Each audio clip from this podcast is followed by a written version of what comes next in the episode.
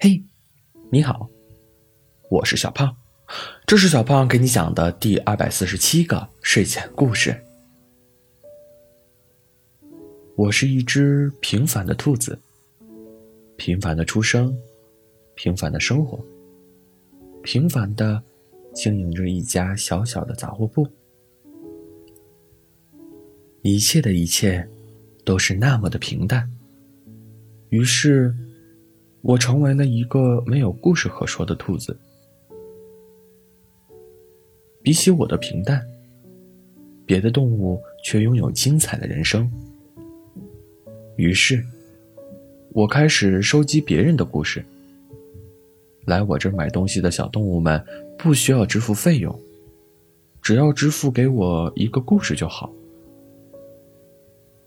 过去的这些年里，我收集了。一个又一个的故事，幸福的、美好的、遗憾的、沉重的，好多好多。装着故事的玻璃罐子摆满了货架，真的太多了。可我还是一只平凡的兔子，顶多知道的多一点。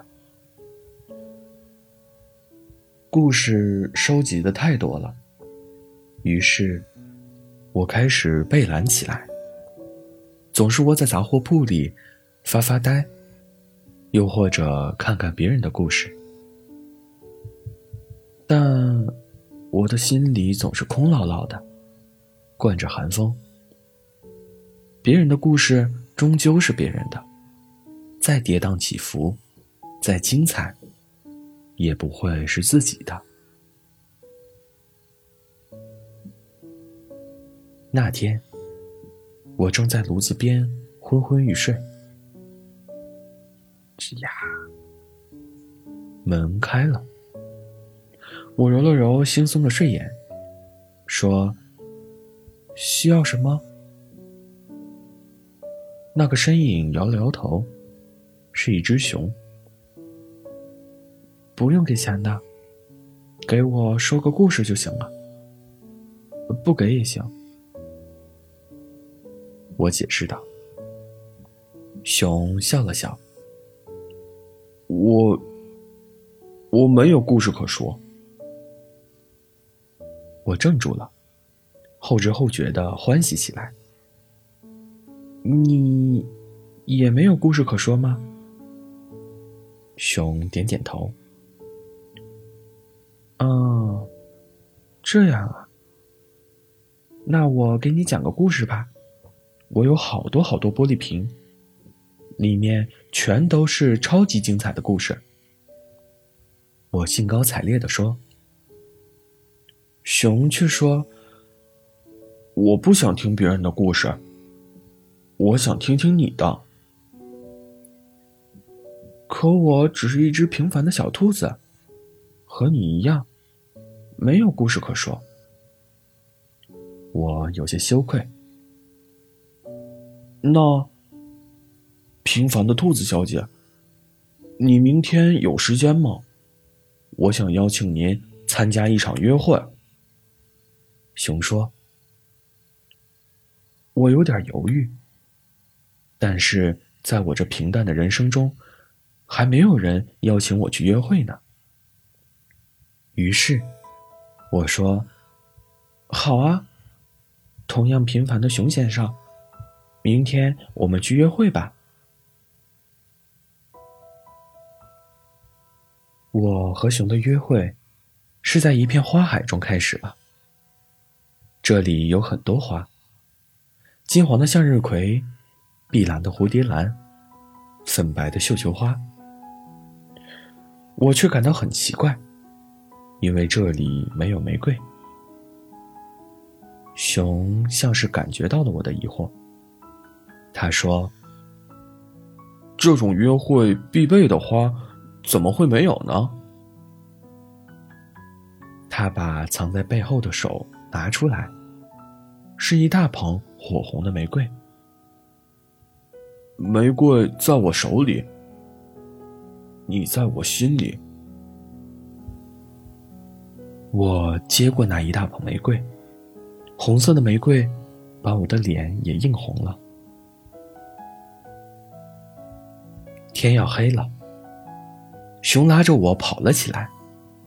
我们把无边的花海甩在身后，我紧紧地搂住玫瑰花，把脸也埋进了花束里。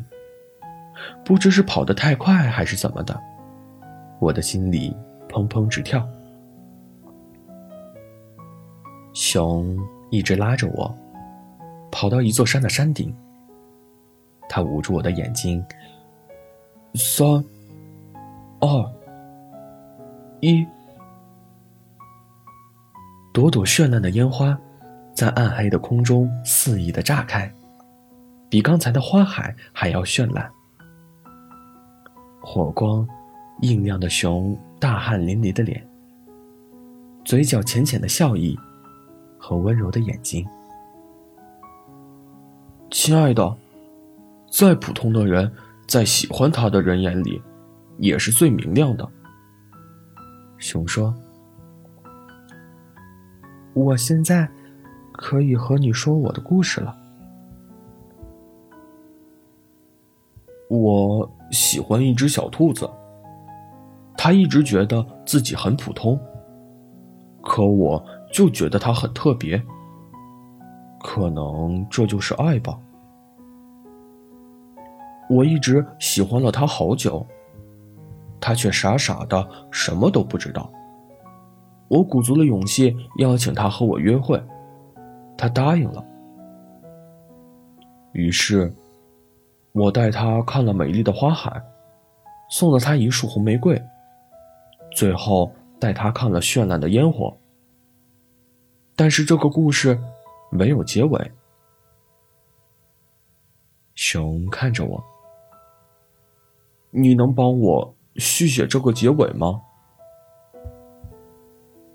我有些慌乱，脸不住的发烫。作为一只平凡的小兔子，这种问题还是人生中第一次遇到。我，我不知道。让我再想想。我结结巴巴的说。熊却没有失望，他依然含着笑意跟我说：“好啊。”你再想想，都等了这么久了，也不差这一会儿。听到这里，我的脸更烫了。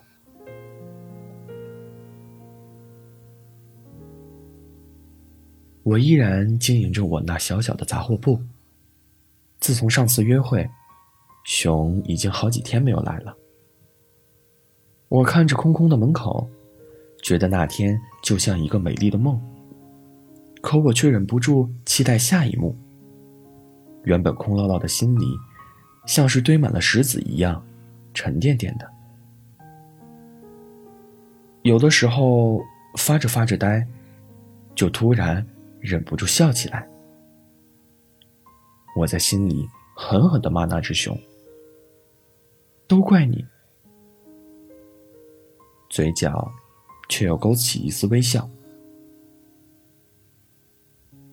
吱呀，门开了。我说：“需要什么？”要一个玻璃瓶。干什么？用来装故事。装什么故事呢？关于我们未来的故事。好了，故事讲完了。